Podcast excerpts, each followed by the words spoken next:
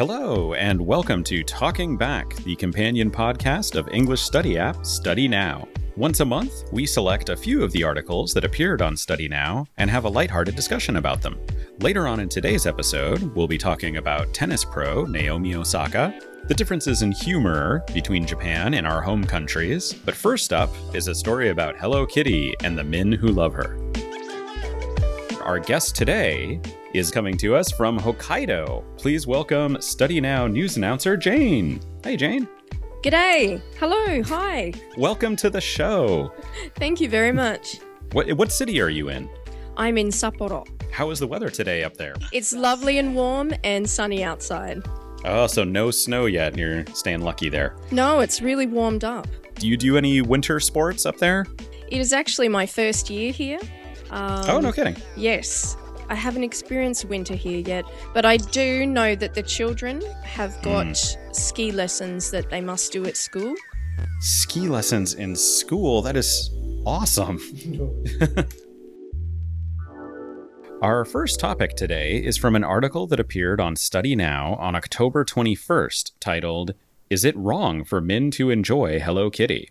So, in August of this year, Hello Kitty celebrated the first anniversary of her YouTube channel, and she made a special video. And in that video, someone asked her, Is it wrong for men to enjoy Hello Kitty? And I chose this article because I thought that was kind of an interesting question, not specifically about Hello Kitty. I like Hello Kitty, but I don't have any Hello Kitty products.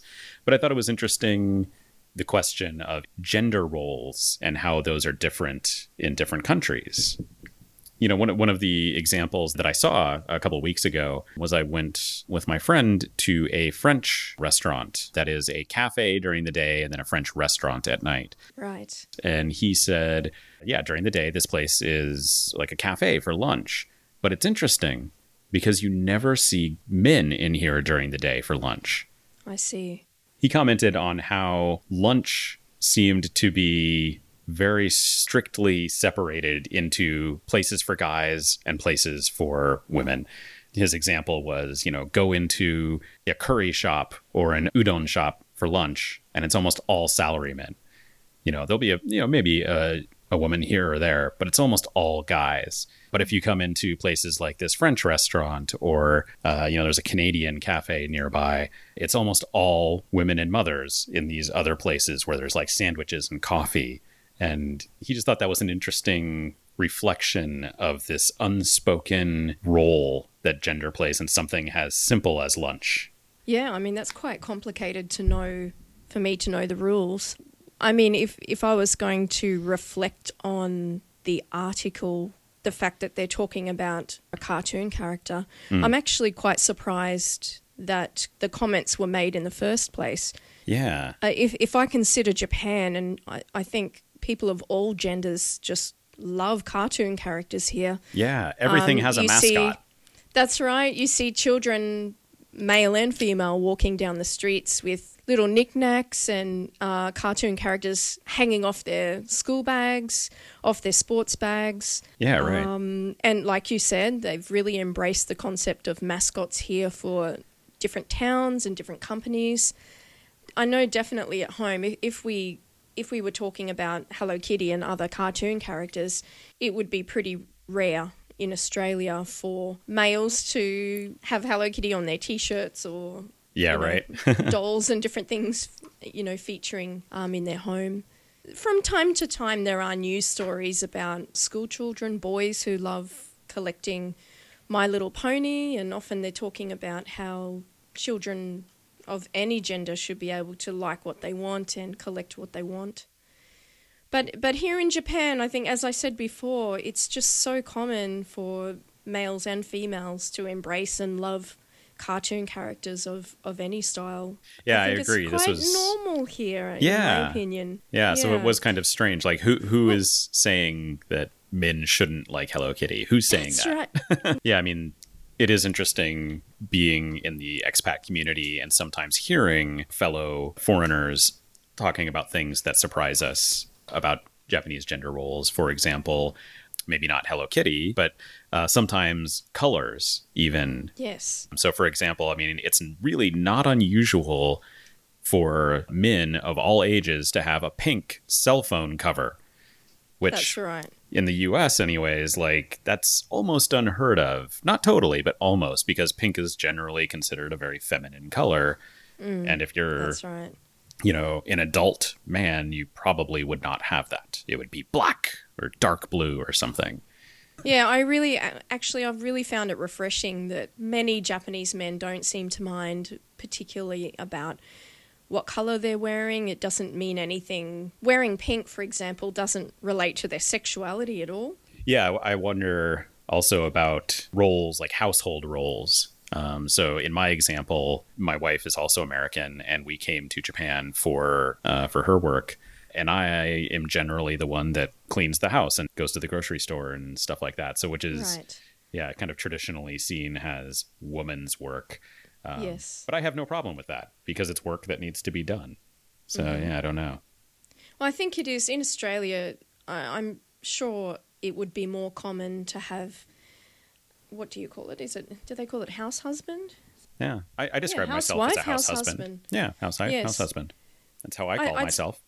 I- In my opinion, there are more house husbands in Australia than, than there are in, in Japan.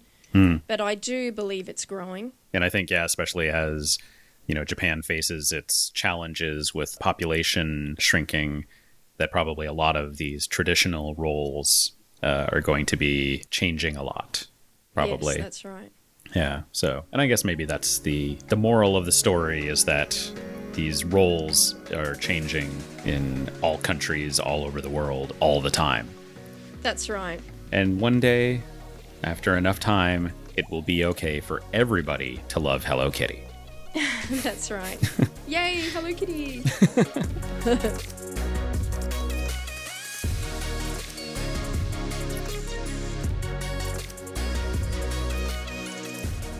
Now it's time for Reader's Choice. These are topics that were requested by Study Now users like you.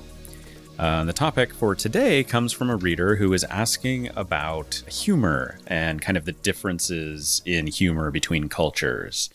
And I guess there's probably a lot to talk about with this topic because humor is it's something that varies so much even on individuals you know from person to person and then of course on top of that there's you know culture to culture and country to country what what are your impressions on differences between you know humor from back home and humor here in Japan I think even in Australia, humour has very much evolved. Um, I have a lot of fond memories of the comedy shows that were on television back in the 80s and the early 90s. yeah I have a few instances where I've held a particular comedy sketch so close to my heart from back in the 80s or the early 90s that I've had my children sit down and watch it with me.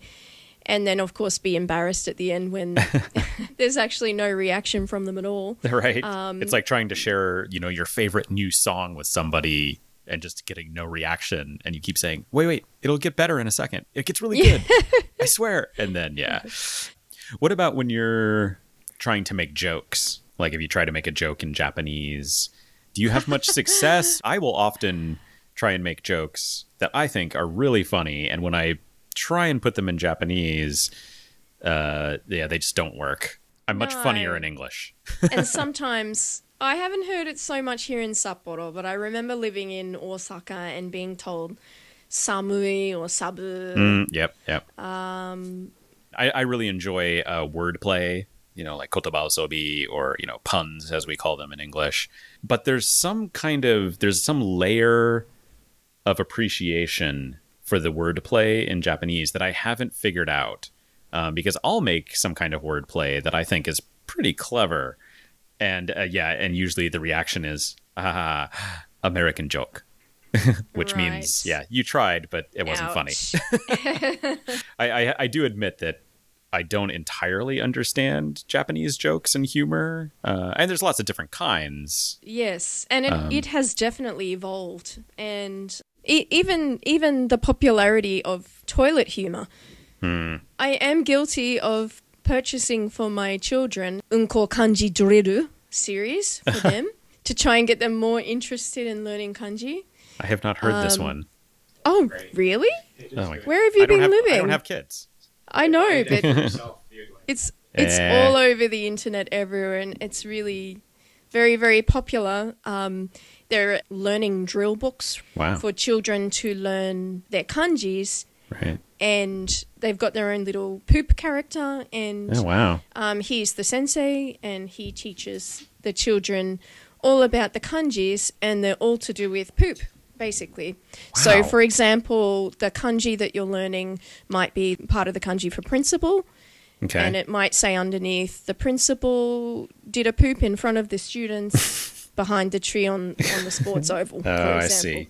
Wow. Yeah, Yeah, that sounds like something I should pick up. It'd help my studies.